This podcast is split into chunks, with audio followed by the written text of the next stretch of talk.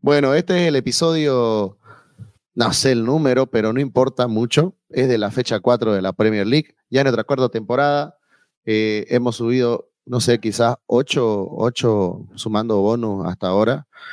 Y hoy nos toca de, de una fecha que casi siempre yo creo que ya fecha 4, fecha 5 antes del parón de, de, por las selecciones, por las clasificatorias, casi, casi siempre eh, lo lindo es que ya sabemos para qué pintan los equipos, ¿no? Lo lindo es que ahí ya vemos si se asentó la cosa, si todavía le falta tiempo. Eh, por suerte, la Premier League nadie se disparó, ¿no? Ya son 12 puntos posibles. Eh, el City hizo puntuación perfecta, pero no está tan cerca. O sea, no está tan lejos, perdón, de los, de los perseguidores. Y eso es algo positivo porque te acordás antes fecha 5 y ya tenías tipos con 15. Claro. Me parecía que había alguien claro, digamos, ¿no? Claro, totalmente. Así que vamos a analizar también eso, pero vamos a comenzar, vamos a intentar algo nuevo. Y vamos a comenzar con el partido de la fecha. Eh, tal vez para el partido tapado fue el Newcastle Brighton, que en realidad el Brighton Newcastle porque se juega ya en Brighton and Hove, pero eh, sin duda, lo llaman el clásico moderno de la Premier League. Ustedes hicieron una previa muy buena eh, de el Arsenal recibiendo en el Emirates al, Manchester. Eh, un partido que yo voy a comenzar un poco porque soy el imparcial, estoy un poco al medio. Y tengo que decir que a mí me gustó mucho el arranque del Arsenal, pero me parece que este Arsenal no tiene filo. Me parece que por más que haya marcado tres goles hoy, es un equipo que le cuesta mucho patear hacia el arco. A veces bascula mucho con el balón, a veces es mucho de derecha, izquierda, derecha, izquierda, pero no hay mucha verticalidad en el último. O sea, se vuelve predecible y aparte eh, su juego, si hay un equipo así como el Manchester que sabe, que sabe atrincherarse, porque esta vez hay que también decir eso, el Manchester se pudo atrincherar muy bien en la última línea, no dejaba espacio. Recordemos a Odegar levantando la cabeza para filtrar un pase o para tratar de rematar y no lo tenía. Eh, estaba haciendo su partido, ¿no? El equipo de Ten Hag me gustó que en el primer tiempo fue muy disciplinado. Obviamente que tuvo esa desconexión por el gol, el gol del empate, pero una transición muy rápida que, que a Rashford lo marcaron horrible, le dieron mucho espacio a mi parecer, y muchos me van a decir, bueno, a Rashford no le podés dar, eh, eh, o sea, si, si no le das espacio, si no lo defendes ahí, te, te pinta la cara. Pero creo que tenés que ir al duelo uno a uno. Algo muy parecido que hizo Juan Bisaca, por ejemplo, con Martinelli, que no lo dejó. Y el momento que lo dejó, Martinelli se lo cobró, ¿no? Que fue la asistencia a Odegar. Pero luego de eso vemos un Martinelli que no apareció porque Juan Bisaca hizo un gran trabajo. Ahora, Rashford apareciendo, no veíamos las estadísticas. Contra el Big Six siempre hace goles. No importa el resultado. Si, si gane o pierde el Manchester, ahí en la, en la tabla de goleadores o asistentes va a estar Rashford. Y eso creo que también es una garantía que tiene el United. Ahora, eh, para acabar el resumen del, partido, eh, el primer tiempo termina así. Mejores sensaciones en ofensiva del, Arsenal, en defensiva del United. Y luego las lesiones eh, le comienzan a trastocar un poco la retaguardia al United. Y cuando yo tenía la sensación que el United se llevaba el partido, porque en un momento dijeron, bueno, esto puede ser nuestro y se animaron, especialmente ya con el ingreso de Garnacho, estuvieron muy cerca, ¿no? A milímetros, un upside que, que la verdad es un upside de bar, un upside de bar, pero upside al fin. Y también nos hace darnos cuenta que ya quitaron, ¿no? El upside automático, ya no está más, porque para que otra vez tracen líneas es porque lo quitaron. Y tuvimos que esperar hasta el final. Yo les juro que pensé que se acababa 1-1. Eh, hubo esa jugada también muy, muy, muy, muy este, controversial, que fue que cuando se agarraron, ¿no? Se agarraron antes de que le quede a Rice, pero venían bailando tango, tango los dos, ¿no? Ambos estaban jalando. Eh, hay un exceso, mayormente esa se la cobran al defensor, ¿no? Que es falta del que ataca, casi siempre es así. Rara vez penal tiene que ser muy grosero, pero creo que el árbitro no quiso, no quiso perjudicar a ninguno de los dos. Dijo, acá no pasó nada. En fin, ambos se perjudicaron, ambos no pudieron participar en la jugada.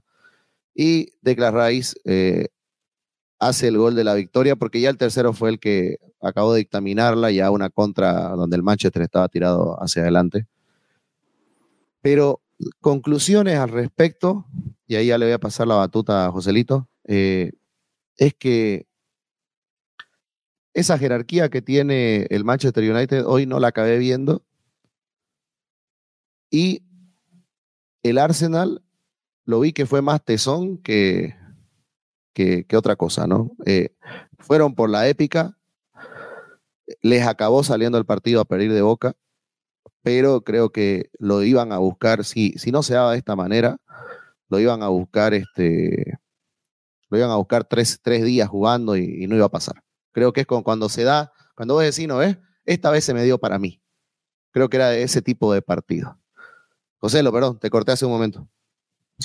Mira, yo por ahí leí eh, resultado engañoso, decían, y, comparto, pero no sé si, el, si el mismo enfoque porque el, el, Arsenal termina ganando con una diferencia de dos goles en un, en un partido donde el, el trámite, el, fueron, creo que fueron amplios dominadores en el juego el Arsenal, pero para mí el Manchester hizo un, partido correcto, supo defenderse de un Arsenal que hoy, eh, hoy es un equipo superior, ¿no? En cuanto a calidad, lo que viene haciendo Arteta respecto al, al equipo de Ten Hag.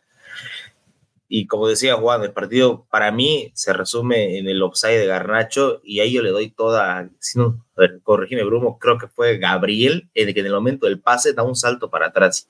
ese, salto, ese salto para atrás le, le termina dando el, inclusive el impulso anímico para, para, seguir, para seguir intentando de que el Manchester le, le, le haya anulado un gol, ¿no? Eso le había costado tanto al Manchester generar durante el partido, donde la, la que lograron hacerla la, la invalidaron por un legítimo offside.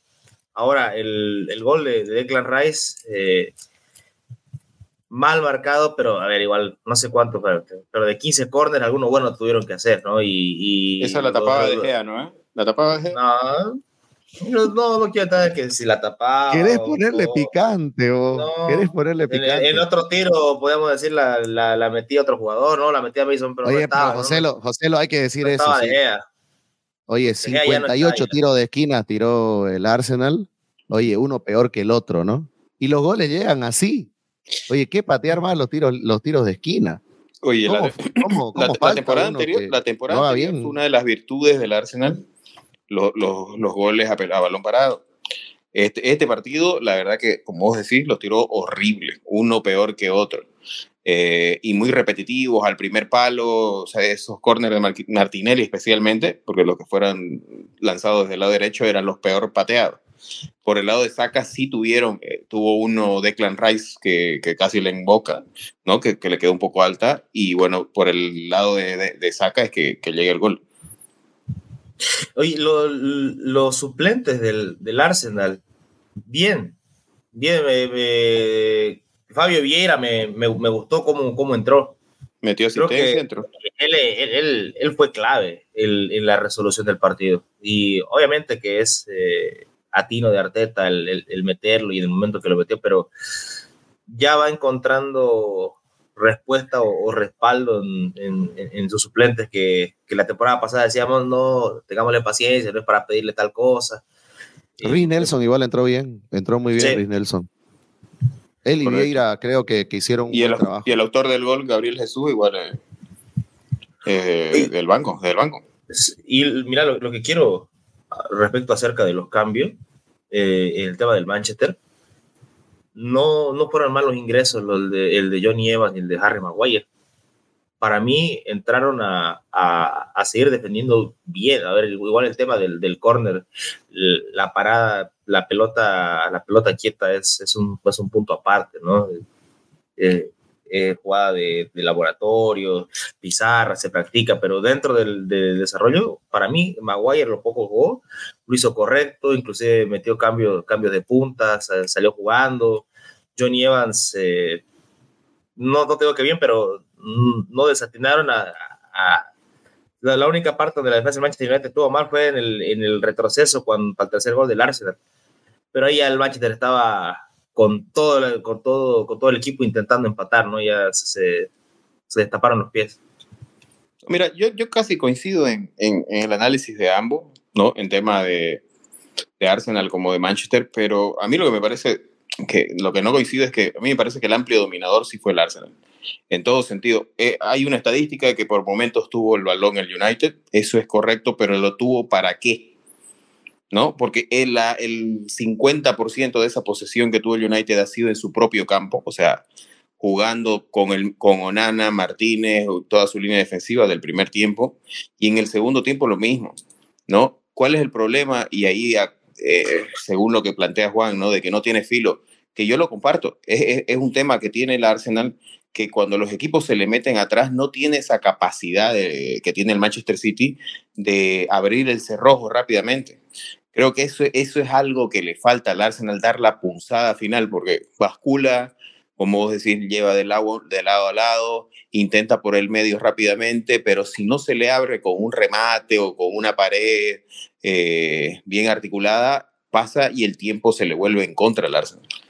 Pero a mí no me parece un mal partido de, de los Arteta y en el lado del Manchester me parece un partido planteado a las expectativas del United. O sea, como decía José, me parece que es un equipo al momento eh, inferior, digamos, inferior no, no voy a decir en calidad, está con sus bajas, no está al 100%, jugó Martial, digamos, uno menos para el United, pero también jugó Havers, o sea que estábamos 10 contra 10.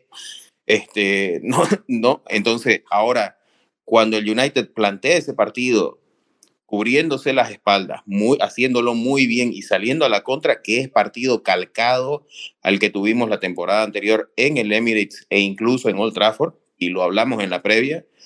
Esa fue la arma, el arma, perdón, que planteó Ten Hag y le salió bienísimo. Le salió muy bien y si no hubiera sido el empate rápido, que como decía en una desconcentración de Juan Bisaca, que tuvo un partido más que aceptable, eh, era otro el cantar, digamos, probablemente, porque el United, con su juego, con sus armas, fácilmente logró complicar al Arsenal. No le sirvió de nada el manejo este que te estoy planteando yo del partido del Arsenal, porque nunca fue, eh, nunca tuvo filo. Nunca fue productivo, claro. Pero, pero, pero sí no podemos decir de que no fue el dominador del partido. ¿No? Como te digo, e-, es algo que, que Arteta tiene que, pulir. La temporada anterior lograba abrir el partido y esto se debía a que los rivales le planteaban otro tipo de esquema. Si, vos, si nosotros nos, ponemos a, ver los cuatro primeros partidos de, de, enfrentamientos del Arsenal, han sido equipos que le han planteado bloques bajos. Bloques bajos, eh, contra el Fulham se le abre al Fulham en el minuto uno, contra el Crystal Palace le expulsaron uno al Arsenal y recién tuvo que, ponerse, digamos, contra, contra su propio arco y, y, ahora contra el United le plantea otro bloque bajo.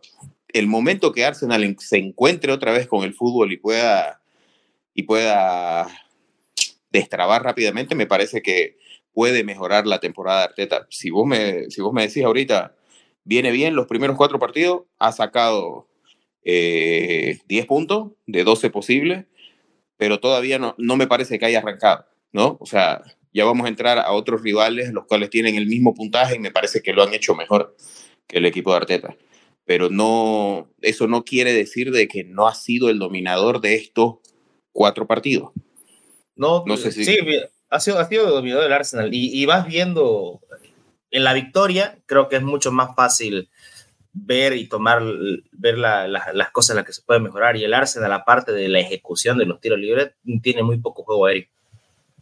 Y el Manchester, si bien tiene jugadores altos, tampoco tiene los mejores cabeceadores de la liga. Y, hoy se notó, hoy se notó que ahora en algún momento puede crearse, no necesite mucho eso, pero hoy tuvo muchísimas oportunidades para, para haber aprovechado. Estaba hablando hace rato, Juan, de, de los corners ahí creo que es una asignatura pendiente en el juego aéreo para el Arsenal. Sí, es algo que, tiene que mejorar. Pero fíjate que cuando el, el mismo United y ahí queda, queda desbalanceado, intenta y el Arsenal con espacios te, te mata. O sea, lo está haciendo muy bien. Yo, yo quisiera empezar a ver esos partidos, obviamente, que van a ser complicadísimos porque que te juegas, que te jugás contra el Newcastle, contra el Brighton, el mismo Brentford, que te, que te que te atacan más, digamos, ¿no? Y no se están atrincherando. Entonces esos equipos, el Arsenal puede abrirlo los espacios. El problema también es que atrás, eh, hay que decirlo, el Arsenal todavía concede mucho gol.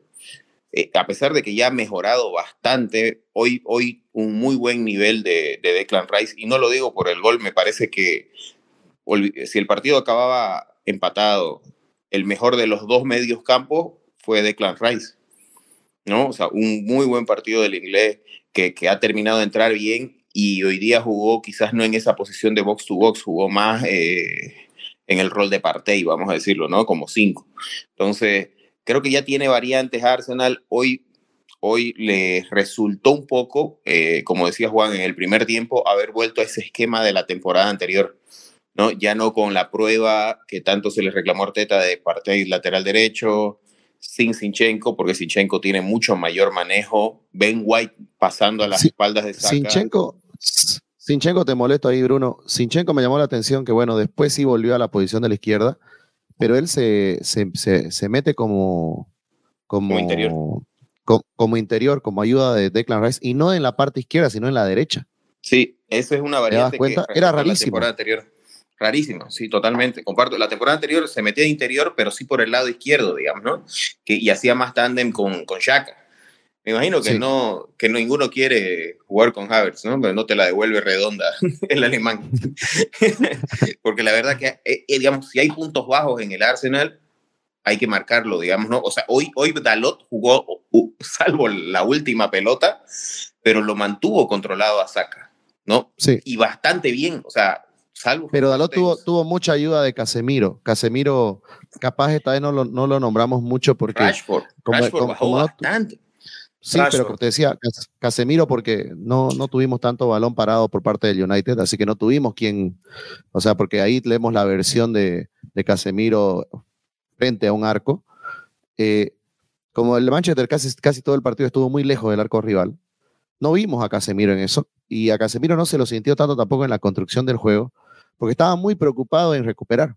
Y hizo un trabajo tremendo, hizo un trabajo tremendo Casemiro, o sea, silencioso pero tremendo, eh, porque iba al lado de Saca. Por eso es que siempre yo, bueno, Arteta yo me di cuenta que quería siempre abultar esa zona. Si te das cuenta, aparecían por ese lado Odegar, eh, este, hasta el mismo Sinchenko, cambiaba a veces de, lado y se iba a ayudar al otro, al lado de Ben White es porque sabían que, bueno, con Martinelli podían tener profundidad y estaba un poco encajonado allá con, con Juan Bisaca, pero decían, el lado de Dalot defensivamente es el más débil, pero creo que el United lo supo tapar, o sea, Totalmente. Con, con, un buen trabajo, digamos, de, de, más jugadores, es verdad, pero lo supo tapar bien. Correcto. Ahora, ¿cómo, cómo viste, José? Lo, eh, te, te, quisiera preguntar el, el debut de Hoylund. ¿Te pareció auspicioso? ¿Te pareció que, que da para más? O, o, sea, yo creo que respecto a Martial es una mejora, ¿no? Cualquier cosa, pero, pero independiente de eso, ¿cómo lo ves al danés, no? Mirar, es difícil sacar conclusiones de, de uno, de, a ver, 30 minutos de un jugador que debuta, pero se, se nota cuál, cuáles son sus características. Él, él no solamente va a presionar a, a la defensa rival, sino va a ir a lucharle cuerpo a cuerpo, va, va, y no, no se va a utilizar el cuerpo ¿no? como, como, como un arma para molestar a, a los centrales. También he visto que, que, le gusta tirar diagonales. Casemiro le tiró un pase a las espaldas de Gabriel donde, donde termina llegando él primero. Obviamente después lo consumen los, el, el 2-1 que hicieron los centrales. Un, un, un, intento de taco en el área donde donde ya se ven las, las, cualidades técnicas de este jovencito. Ahora habrá que ver, ¿no? En los siguientes partidos, que creo que ya va, va, va, a empezar a ser titular, qué es lo que puede hacer.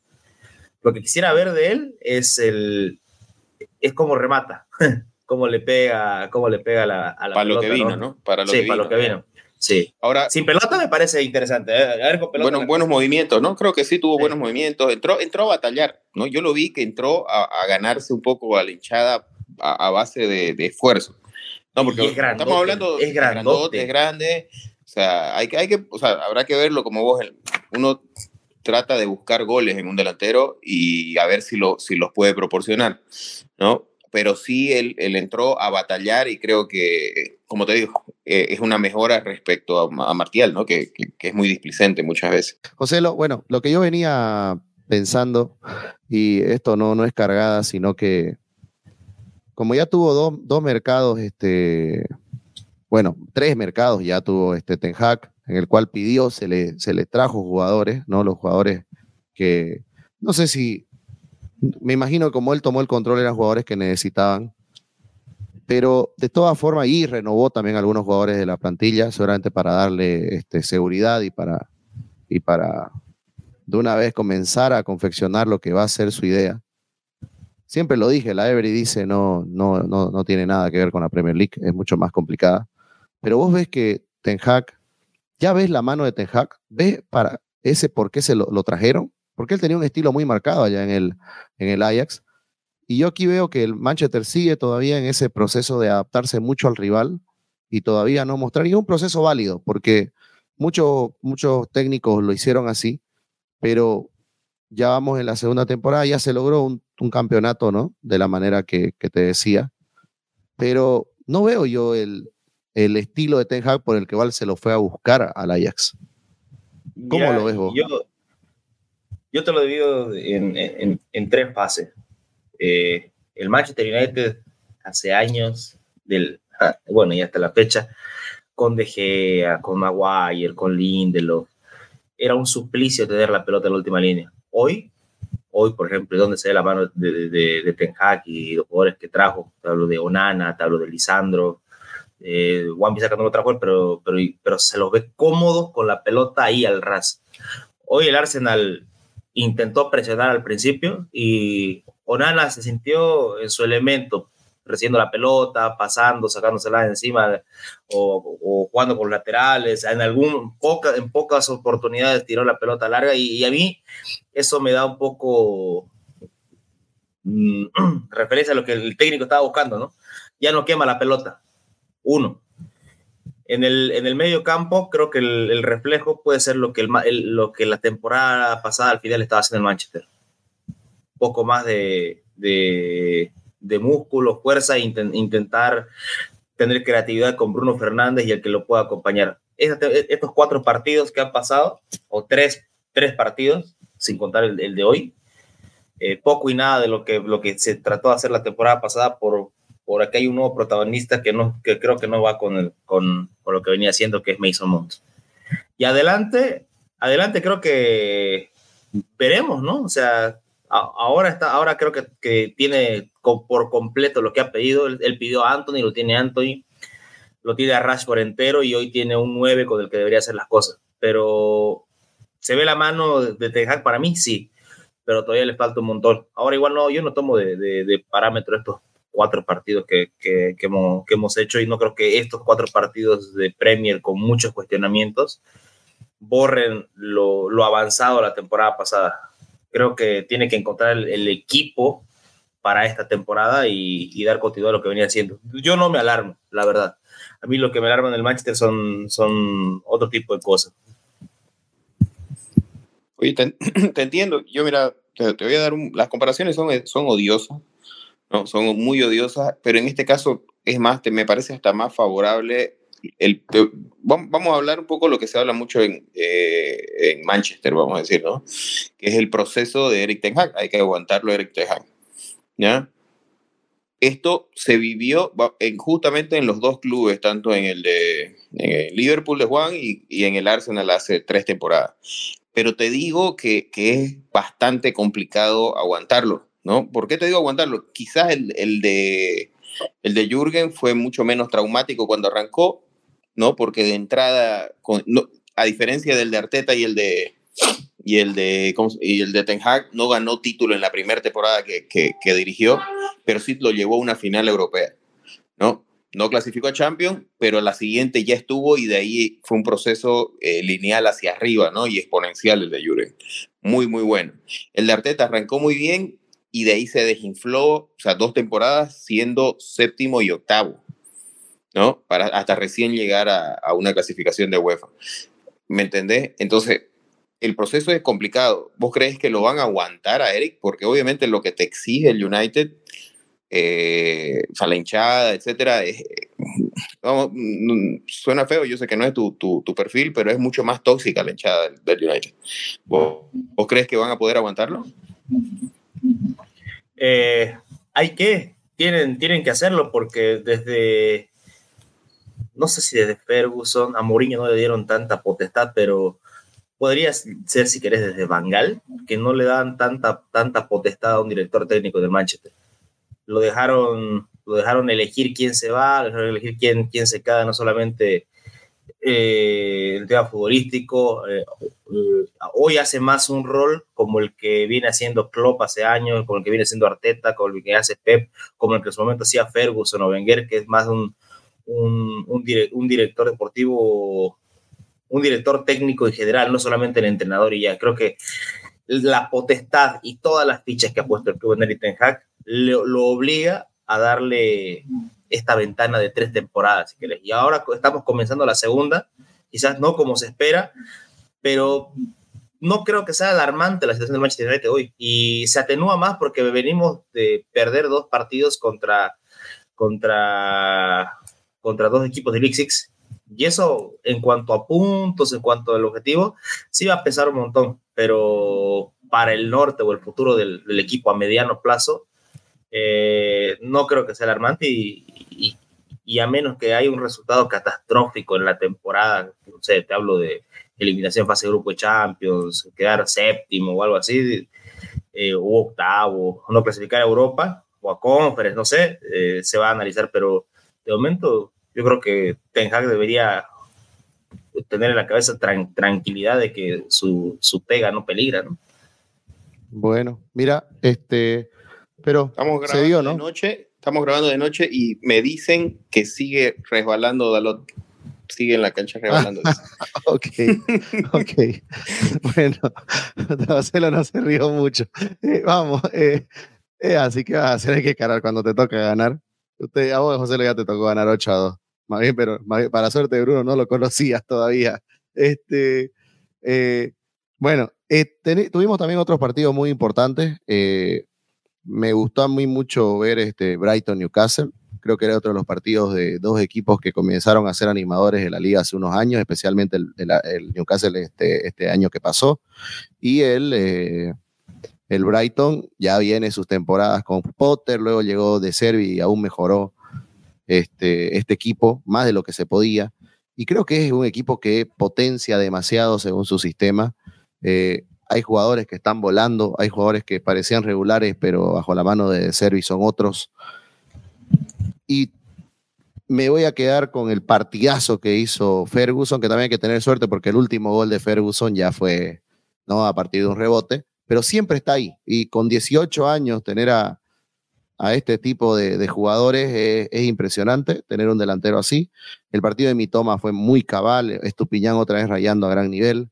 Eh, Boranote me gustó, me gustó Spacal Gross. Billy Gilmour se tiró un partidazo. Sí, sí, sí, Billy Gilmore, totalmente. Y él, un descarte del Chelsea, ¿no? Y eso se hablaba en esta semana de que como el Chelsea produce tantos jugadores y no los aprovecha. No, ya vamos a hablar del Chelsea que no le gana a nadie, pero este, eh, Billy Gilmore igual, partidazo. Y más que hablar del Brighton, porque se va a sonar repetitivo decir todas las buenas actuaciones que podemos ver, es hablar un poco de lo, disculpen que repita la palabra, de lo poco que hizo el Newcastle y de lo poco que está mostrando. Eh, el Newcastle antes, no, nosotros hablábamos de la mejor defensa de, la Premier, está recibiendo goles.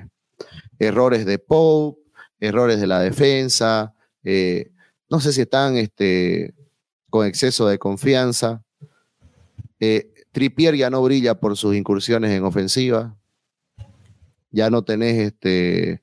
El medio campo sí tuvo un improve con, con, con, Tonali, ¿no? Que se adaptó muy rápido a jugar contra con Guimaraes y con, y con Joelinton. Pero en ataque, ¿se acuerdan que nosotros decíamos, mira el Newcastle, ¿no? la primera fecha, pero de ahí ha ido bajando, ha ido de más a menos el Newcastle y está en ese espiral que, que vos decís cómo van a reaccionar, porque las caritas de, de, Eddie Howe y, eh, y, de, y de Tyndall son de preocupación, porque no ven respuesta en el equipo y aún haciendo cambios no la encontraron y se vinieron goleados eh, contra el Newcastle, eh, pero contra el Brighton. Así que Ojo, ¿eh? Porque esto puede haber terminado 3 a 0. Solamente el gol creo que fue para, para fregarles el clean sheet a alguien, digamos, en la fantasy. Más que eso, anecdótico. Hay que preocuparse por este Newcastle, ¿no? Eh, yo no estaría tan tranquilo, pero tampoco las salidas Saint Maximán no era titular. ¿Quién más acaba saliendo? Ahí ya lo tenés, lo eh. tenés acá. Está jugando.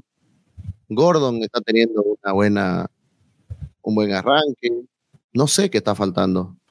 Mira, yo creo que en el, puede ser. En, el partido, para mí, es mucho más mérito del Brighton que, el, que, de mérito del, Newcastle, pero si quería enfocarte en lo que pasó con el Newcastle, creo que ya lo, ya lo tienen medido. Es lo que pasa, le pasó mucho al Manchester City, porque por eso se, se, reinventa cada año Pep, le pasó en algún momento al Liverpool, el club, eh, de que hacen las cosas tan bien y de una misma manera que, el, rival ya lo mide. El año pasado se, se, apoyaba mucho el, Newcastle en, lo que podía hacer Almirón, en las subidas de Tripier, y, hoy, ya, hoy ya lo tenía medido. Al, Almirón no fue de los mejores partidos porque fue espectacular el partido de Estupiñán y, que pudo, y Billy Gilmore no solamente en la fase ofensiva, sino en la defensiva. Eh, creo que Anthony Gordon eh, es un todavía un diamante en bruto porque las decisiones que, que, toma todavía no son las acertadas. Hace todo bien hasta la última. ¿no? A diferencia de, de, del año pasado de Saint, Mike, Saint Maximan, si crees que, que iba contra el mundo y, y, y, se entraba a tropezones hasta el arco, ¿no? Ahora el, el, mediocampo del Newcastle es, creo que es mucho músculo, es mucho músculo y, y carece de, un diferente. Si bien Joelinton es, corre todo el tiempo, Guimaraes, que creo que por ahí es el que tiene mejor pie, pero es el que tiene oficio más defensivo. Para mí es exceso de músculo no, dale, dale. No, yo te digo que no, no, no prendería las alarmas en el Castel todavía. No, no, no. Porque ha, tenido un, calendario complicado. Y si vos ves, el primer partido se lo despacha al, al equipo de Emery. El segundo fue el City, que tuvo un partido más que aceptable, donde el City tampoco fue muchísimo superior. Le gana por la mínima. Contra el Liverpool, estás hablando de que no pudo definirlo y luego los cambios no entraron bien y terminó perdiendo por, por, por más, más por virtud del rival que por, por errores, digamos, o sea, bueno, excepto el error de, de Botman fue, a no de Char, del segundo gol. Y, y, hoy, hoy, digamos, contra el, contra el Brighton sí, se pudieron ver más costuras, podemos decir, pero ojo, es un arranque de equipos muy complicado, ¿no?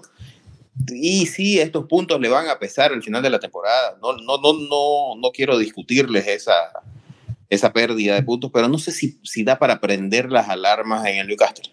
Eso es lo que trato de transmitirles, ¿no?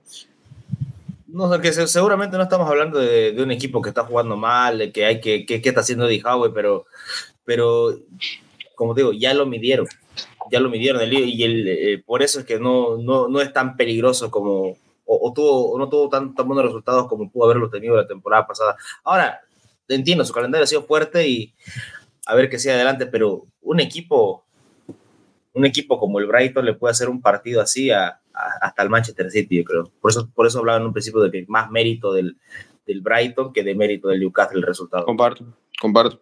Yo creo, creo que, que, va por ahí, Dios, ¿no?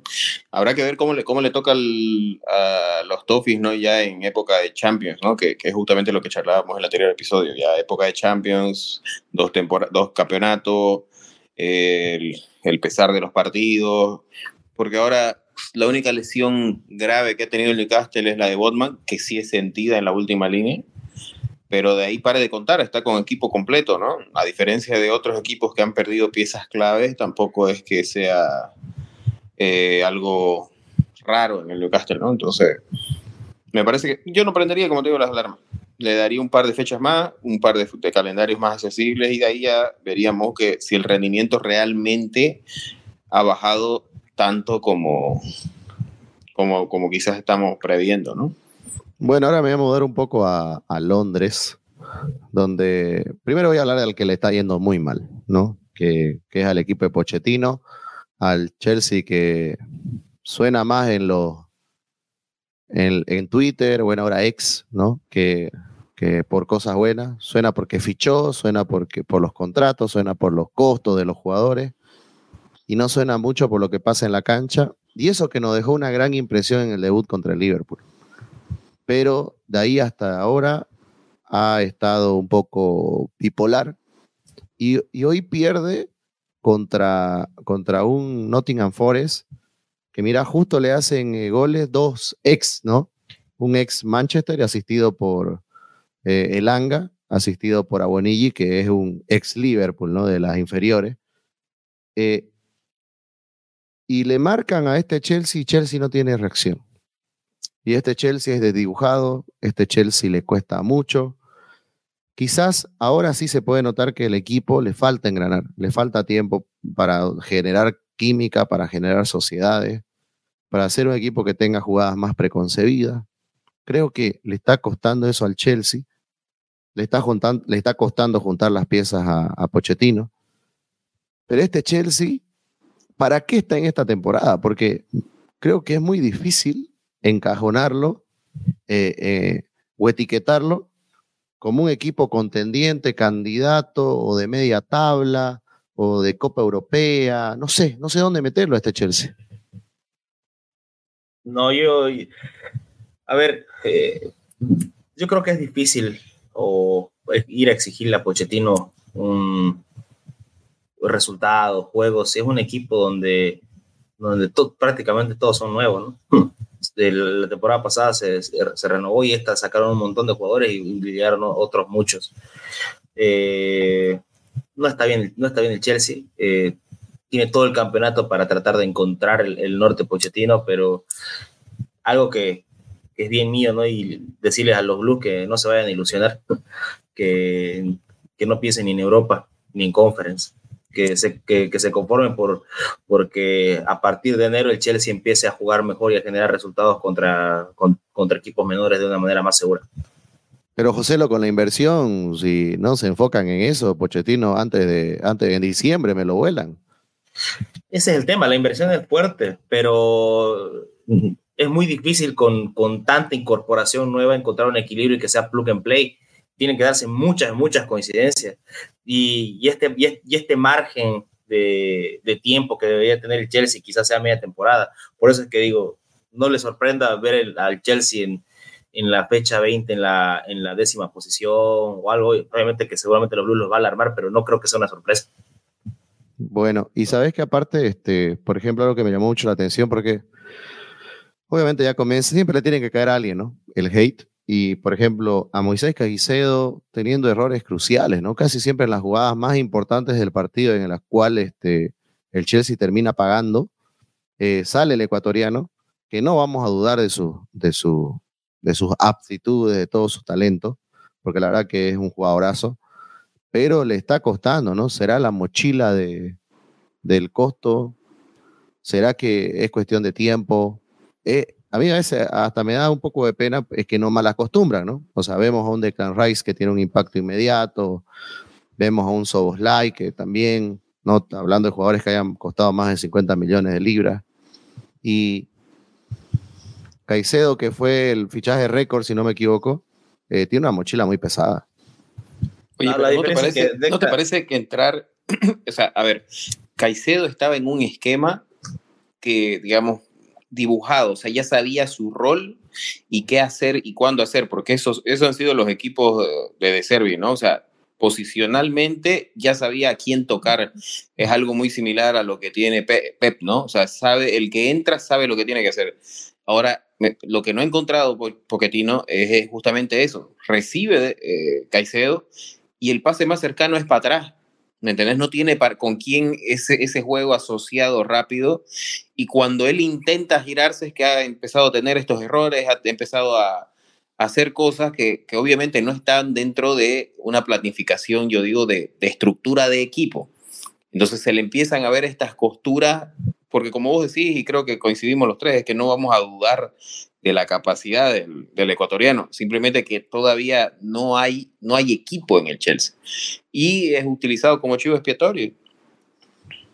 Lo mismo pasa con Enzo, lo mismo pasa con Enzo, aparte, aparte de, de, todo lo que costó, de las expectativas que viene por ser campeón del mundo, a mí Enzo no me parece para nada un mal jugador. Insisto, no creo que sea un jugador que, que valga 100 millones de dólares, pero eh, ellos creían que al contratar a estos jugadores iban a venir a jugar como venían jugando en, los equipos donde estaban, pero ellos venían, en el caso de Caicedo, venía jugando, venía jugando en un equipo ya con una idea formada. Y ahora los llamados a construir el mediocampo del Chelsea son estos dos jovencitos. Y no tengo duda de que van a dar la talla en algún momento, pero, pero es un proceso. Ahorita, ahorita el Chelsea, el Chelsea, como si se, estuviera regenerando por completo, ¿no? tiene mucho que formar, no tiene ni forma el Chelsea. Bueno, claro, ahorita es Deadpool después que lo reventaron enterito. Eh, ah, sí. Vamos, vamos, vamos con los otros equipos que la están pasando muy bien de, de Londres. Uno es el Tottenham que nos tiene impresionado. Es un equipo que hoy, hoy que ayer goleó, no le ganó 5-2 al Barley y me parece que el Barley y el Luton Town que empezó el juegan se van a ir en enero, ¿no? Van a volver a la The Championship porque están dejando mucho que decir. Al menos el Luton, el Luton en especial. Muy livianito, pero muy, muy, muy livianito.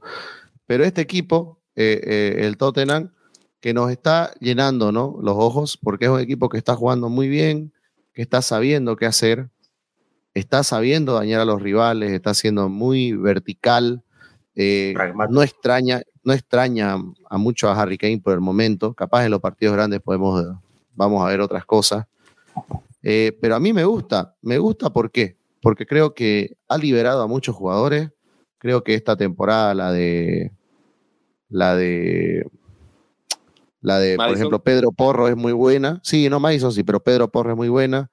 Eh, le está costando menos eh, los partidos a Bisouma y a, y Papesar.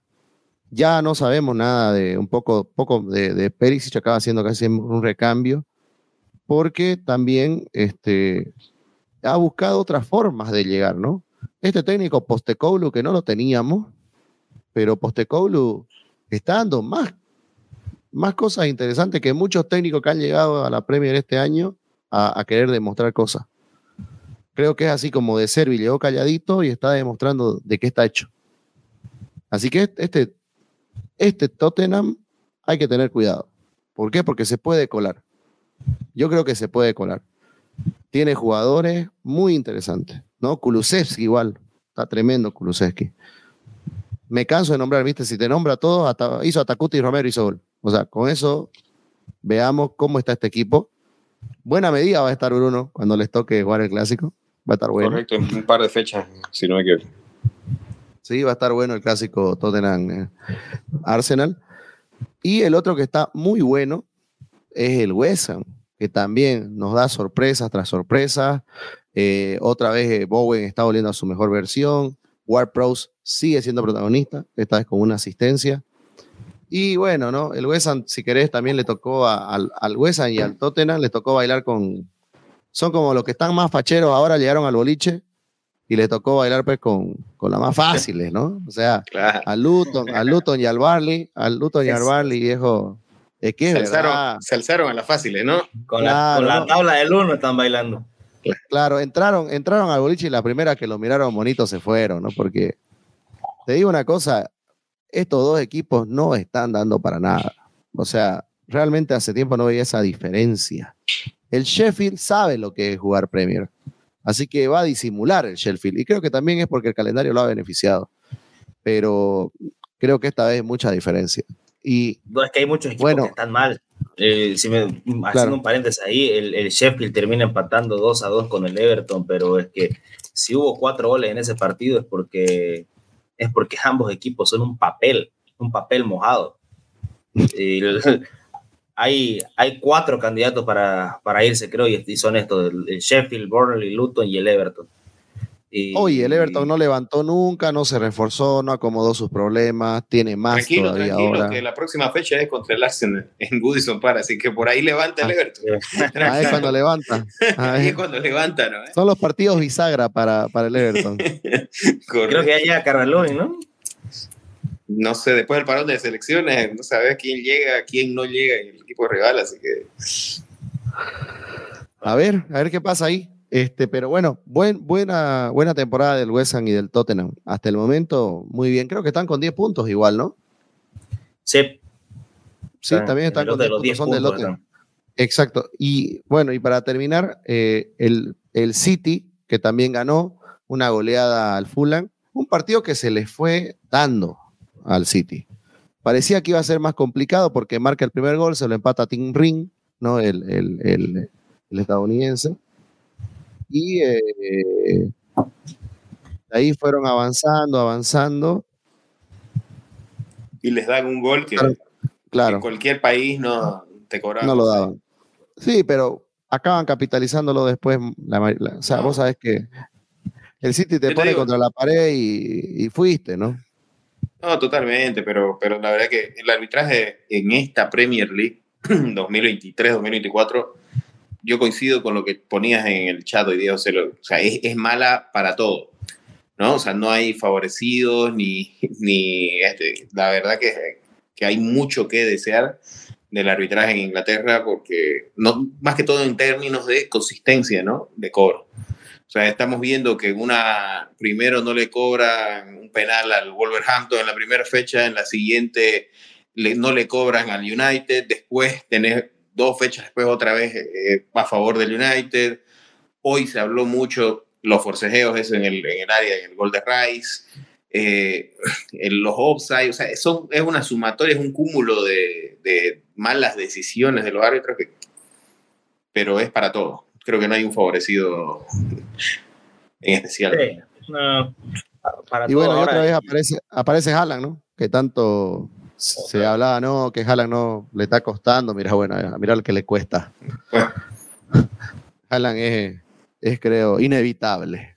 Hay un caso particular, ¿no? El hat-tricks de hat-tricks. Hubo hat-trick de Haaland, hat-trick de Ferguson y hat-trick de Son. No pasaba desde el 95. Ah. Buen dato, che. Buen dato. Y bueno, y hablando de hat-trick, porque hicieron tres goles, pero no fueron de lo mismo. El Liverpool le ganó 3-0 para cerrar esto a Aston Villa. Eh, en un partido que yo, la verdad, en la previa esperaba que iba a ser más complicado y me dejó mucho más preocupado por parte de los de Emery. Yo sé que ellos venían con problemas en la defensa por lesiones, se le acaba lesionando también Diego, Carlos en este partido, en el primer tiempo. Eh, Mati Cash, que tuvo un, buen partido de los cuatro, pero muy livianito de Aston Villa. Porque no voy a decir que el, el Liverpool, bueno, el Liverpool jugó muy bien, pero mira, si, si no está inspirado Diaby, que lo estuvo, pero nunca encontró un compañero, eh, le cuesta todo. Le cuesta todo. ¿Te parece que el Liverpool encontró ya su medio campo? O sea, se ha hablado mucho, ¿no? la remodelación de este equipo de Jurgen Klopp es el, centro, ¿no? El centro de la cancha. Ahora, ¿te parece que, que ya está, ya lo encontró? ¿O todavía tienen que asentar, porque McAllister, Soboslai, hoy fue Curtis Jones, el que acompañó. Pero te parece el que... El que jugó de pivote fue McAllister. Correcto. ¿Te parece que, con esto basta? Mm, no basta, porque tampoco vamos a sacar conclusiones de, en un par de partidos de, que, recién se conocen, pero ¿te parece que este medio campo del Liverpool va a dar para que sean contendientes de la Premier? Porque hay que decirlo, está en el lote de los perseguidores, ¿no? Yo creo que aprovechamos una gran oportunidad de mercado con Gravenberch. De verdad aprovechamos una gran oportunidad. 40 millones me parece una ganga. Pensando en lo que gastó el Bayern al Ajax, eh, jugó con Tuchel, jugó mucho desde que llega a Tuchel.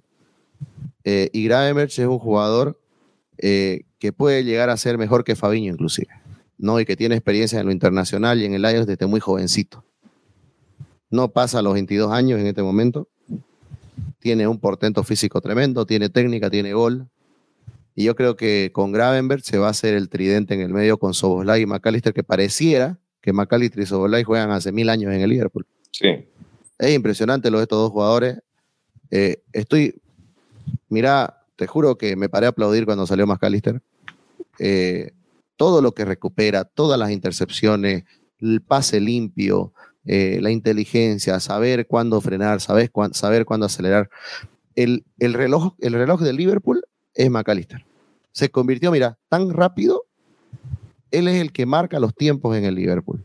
Es el director de orquesta. Y encontró en, en eso a alguien que es, para mí, el maestro del caos. ¿No? Que es este Soboslai. porque Soboslai vuelve loco por izquierda, vuelve loco por derecha, se mueve de libre. Klopp le dio esa libertad, le dio esa libertad, así que la facilidad que tiene el húngaro para asociarse con todos los compañeros, ¿sabes qué? Es una especie de Odegar, que también le dan esa libertad de irse por todo el frente de ataque. Solo que Odegar retiene un poco más el balón. Lo, del húngaro es mucho más, este, más violento, ¿no? Es combinar y, atacar. Y es con la, con la característica de los extremos también, ¿no? Porque los extremos, ya sea Salah, Darwin cuando está por la, por la banda, Luis, Luis Suárez, Luis, Díaz, digamos. O sea, son mucho más punzantes, no, retienen menos que, que, que, ahorita que estás haciendo la comparación, que, que saca, que Martinelli no son mucho más directos, ¿no? Entonces, le, ha caído, ¿no? Habrá que ver si cuánto dura Soboslai en términos de eh, lesiones, ¿no? Porque sabemos que es medio de cristal el, el húngaro, ¿no? Ese, ese, Es su, ese, Es su, palito, ¿no? su palito de es, es, su, es, su, problema. Eh, creo que lo que están esperando eso también van a ser los Curtis Jones, los Harvey Elliott, si es que pasa pero está dejando la vara muy alta Soboslai. No, el gol que marca de izquierda es pura calidad pura, calidad pura. Pero lo que hace durante el partido, lo que pelea, lo que recupera, la velocidad que tiene, el mano a mano, te desborda, es muy completo Soboslai. Yo, yo te juro que creía que me iba a topar con un jugador eh, mm, de una, o sea, no tan, no tan versátil y que no tenga tantas características que sean tan marcadas hacia el, hacia el ataque. Pensé que iba a ser mucho más de control, ¿me entendés? Un 8 más clásico. Me esperaba eso de, de por la buena pegada. Pero tiene una Me recuerda al Savitzer del, del, del, Salzburgo. El, claro. El, el, Savitzer que, que, jugaba, el, Liverpool estaba atrás de él en su momento. Pero con la diferencia de que Soboslai creo que tiene mayor portento físico. Sí, es más grandote, sí. Ahora, la, a mí, y, y obvio, como está con la 8, todo el mundo lo compara con, con el gran capitán, ¿no? Todo el mundo dice, bueno, aquí volvió a Gerard. Y sí, tiene cositas de Gerard joven, ¿no? Tiene la pegada, tiene el, mano a mano, este, es rápido, es físicamente fuerte, como lo decía Joselo. Así que vamos a ver cómo se va desarrollando esto de Soboslai. Eh, y se ha ganado, se ha metido a la gente en el bolsillo. Él y McAllister creo que son dos aciertos. Ojalá también sea un acierto lo de Gravenberch. Eh, y vamos a ver si el Liverpool ya comienza también a definir su, su ataque. Porque hoy estuvo Darwin, muy bien Darwin. Vamos a hacer un tributo a Danielito. Eh, eh, forzó un, un, un, autogol, ¿no? Porque acaba tocando el palo y le acaba quedando para que Mati se la lleve por delante. Eh, pero, y luego asistió también de, de, cabeza, la peinó para que Salah quede solo por. El Liverpool no pierde hace 15 partidos en Premier. Esto habla del buen cierre y cómo hizo una continuidad. Pero algo que también es muy bueno y hay que mencionar que Liverpool solo gastó ciento, menos de 150 millones para renovar todo su medio campo, ¿no? Correcto. Y Te hago una pregunta, Juan. El mercado en Arabia se cierra la próxima semana. ¿no? Sabemos que eso es un peligro para todos los equipos de Premier porque, bueno, los árabes están al acecho de cualquier estrella o cualquier jugador, ya sea estar vigentes o que estén de salida, ¿no? ¿Vos crees que hay una posibilidad de que Salah salga a este mercado? Te puedo dar porcentaje, porque no te podría decir que 100% seguro. Creo que nunca va a haber eso. No hay fichajes increíbles que se acabaron dando y todo el mundo lo da por, por, por imposible. Eh, la posición de Salah es que está feliz en el club. Eh, él no ha negociado su contrato. En caso de que el Liverpool acepte, él recién pasaría a, a firmar, bueno, a negociar su contrato con, con el equipo que, que, está tentándolo. Creo que si no me equivoco es el Al Ittihad, si no me equivoco. La verdad que me da lo mismo, viejo. Todos, ninguno, claro, ninguno de ellos va, va a ser trascendente. Eh, pero ya la oferta que sí existió fue la de 175 millones de euros. Y el Liverpool la rechazó. Yo creo que si ponerle, le conviene al club y le conviene a, a Salah, eh, seguramente va a estar. Hoy, hoy le preguntaron lo mismo a Klopp saliendo del partido y él dijo no. Solo respondió no, no está a la venta. Eh, pero no sé, viejo. 300 millones, 250 millones de euros. te tientan, ¿no? o sea, tientan. aquí probablemente a Club no, porque Club tiene una estructura planificada para la temporada, pero ya hablando en términos económicos y del club, eh, seguramente tientan. el problema ahí sería lo que trastocaría, ¿no? Las, tiene relevo, de que los tiene, los tiene, pero no con la eficacia ni con, ni con lo que generan de cara a los rivales, ¿no? Como lo genera Salah. Es que estamos hablando, estamos hablando de un fuera de serie. Sí, no, pero estamos hablando de un fuera de serie. No tiene a Salah, pierde un montón el Liverpool. Y yo no creo, que, no creo que suceda a estas alturas porque en Inglaterra ya, se, ya cerró. Entonces, por más que reciba 500 millones, ahorita no puede traer a alguien más. No puede traer a alguien más. No sé, José, y no sé, José, ¿sabes qué? Yo te iba a Liverpool, también te diría, ya tengo jugadores. Es que si te ofrecen 250, te ofrecen 300. Estaba hablando de, de, 31 años, 31 años, crack total, pero ya de 31 años con una ficha altísima, que además se va a perder en enero por la Copa Africana. África. Entonces, cuando solamente vas a jugar, cuando solamente vas a jugar Europa League, que ya vimos que está un poco regalada, y que tenés este, por lo menos hasta que vengan los, los de los, los, que queden de Champions, y tenés también este, una Premier que podés sostenerla con estos jugadores. Eh, no sé, ¿no? Porque es una oportunidad también de, de, Porque, a ver, Salah es un jugador de época. Creo que todos vamos a recordar a Salah porque ha roto todos los récords en Premier League, ¿no? Seguramente va a ser lo que ahora va a hacer Haaland. Va a ser lo que fue Cristiano Ronaldo en el Manchester, va a ser lo que fue este, Hazard en el eh, Chelsea. Henry Hazard en el Chelsea. Creo que esa es la figura de Salah, un fuera de serie. Eh, así que si llega una oferta realmente tentadora, yo creo que Liverpool la va a aceptar. Si es tentadora. Y te estoy hablando de 250 millones para arriba. ¿Y te parece que 250 millones es un montón? Yo creo que es eh, difícil no aceptarlo. Pero, irrechazable, pero, a ver, si, si bien el Liverpool tiene, tiene buen equipo, tiene buenos jugadores, sin Salah es quitarle demasiado. Le quitas, no sé qué porcentaje, pero un 25% de salto de calidad que tiene Liverpool hoy día.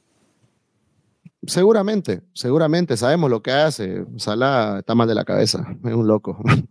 no, lo que hace el egipcio es muy difícil de encontrarlo. Pero bueno, está bien, no sé si, si son decisiones que tiene que tomar el club. Eh, vos sabés que Liverpool nunca se ha atado a los jugadores. Si un jugador, si es un, buena, es un buen negocio para el jugador, para el club, eh, se lo acepta. Así que bueno, no sé, sería muy bueno. Igual tenemos enero para fichar. Y lo que dice Bruno es muy cierto. La Copa Africana va a afectar a muchos clubes. En este caso, en este caso, en el Liverpool ya nos deshicimos de Mané, ya no tenemos ningún problema con ningún jugador del medio campo, ¿no? Antes lo teníamos, eh, a veces se iban por Copa América, por cosas así, igual algunos jugadores, hoy estamos tranquilos por lo menos. Creo que hay que... Si se lo llevan a Mati, nadie lo va a extrañar, digamos. Mati, y no, y Mati está peleado con Camerún, no quiere ir. Así que hace tiempo ya renunció a su selección, así que no, yo por eso te digo, no lo veo, no lo veo tan descabellado pensando que después no lo vas a tener por lo menos tres meses, tres semanas, ¿no? Y casi Egipto casi siempre llega a las finales, así que lo vas a tener afuera un mes. Eh, no, yo te digo, si llega una oferta realmente tentadora, yo creo que Liverpool la va a aceptar. Sería un negocio, de que tomarlo como eso. Sería un negocio y en enero traes a su sustituto. Tampoco estamos tan lejos, estamos comenzamos septiembre y se puede bancar cuatro meses el Liverpool, ¿no? sin Sala. Y, y así hablando en sus posiciones, Salah se va en enero, el líder va, por un sustituto. ¿Qué, ¿Qué, jugadores se te vienen a la cabeza disponibles en el mercado que puedan estar disponibles en enero? Eh, bueno, el sueño de todo es traerlo a Mbappé, ¿no? Ya Rod Bowen, papá. Pero el Liverpool, exacto, ahí lo que dice este. ¿Y quién te dice que vamos? ¿Por qué no tocamos la puerta de, del Emirates y y lo buscamos al ah, guairito que recién, tiene las 7. Recién renovado, está very difficult. Pero, pero con la plata que vamos a tener, vos sabes que a Saca el Liverpool le ha dado vuelta hace tiempo. Sí, pero te digo que no hay, no hay esa. ¿Has visto que hay clubes que tienen afinidad para comprarse y venderse? En este caso no, no hay, digamos, esa costumbre, ese, ¿no? ese puente Arsenal-Liverpool, o sea, en, en, idas y vueltas, vamos a decirle, ¿no? O sea, no, no sé, no, no lo veo muy, muy construible ese puente, ¿me entendés? No porque haya mala relación, sino porque no, no se va a vender a un rival, ¿me entendés? Claro. Obviamente, Así que no sé, no sé Liverpool qué, qué, puede hacer, digamos, ahí. Es que reemplazar a Salah nunca lo van a hacer. Es, como, es, como decir, eh, cuando se fue Gerard, ¿cómo lo reemplazabas a Gerard? No se reemplazan. A Luis Suárez, ¿cómo lo reemplazas? No se reemplazan esos jugadores. Nada más se vuelve a jugar de una manera diferente, ¿no? No puedes reemplazarlo. Creo que buscar el reemplazo de sería el error. Claro, te quedas en esa, en esa, con esa sombra, más bien le pones un peso inexistente a un jugador que no va a poder llenar, ¿no? O sea, claro, claro. Y buscar jugadores con las características de Salah hay, hay poquísimo en el mundo. Así que bueno, Estuvo bueno el capítulo, ya como siempre, como reloj, ya un minuto, eh, una hora, perdón, y un minuto. Eh, bueno, para ustedes, quiero aprovechar para cerrar esto, cinco minutitos. Además que nos vamos de vacaciones dos semanitas por las elecciones. Sí, sí, vamos a descansar un poco. Eh, para ustedes, pregunta rápida, esto lo voy a, lo voy a subir aparte. Para ustedes, ¿quiénes, quiénes son el, el candidato y el contendiente después de cuatro fechas, después de lo que vieron. Vamos a ir actualizando esto cuando tengamos parate, porque son, creo, buenos, buenos espacios para, para sacar conclusiones. Si querés comenzar vos, Bruno, porfa. Claro, yo creo que el, que el candidato sigue siendo el Manchester City, es el, es el equipo con una mejor producción, con mayor calidad de jugadores y con un esquema de juego definido y que se puede comer esta Premier. A diferencia de otros años, el City no ha tenido un mal arranque. O sea que imagínate lo que puede pasar esta Premier. ¿no? Otras Premier han arrancado mal, esta no, ha arrancado muy bien. Habrá que ver si se cae.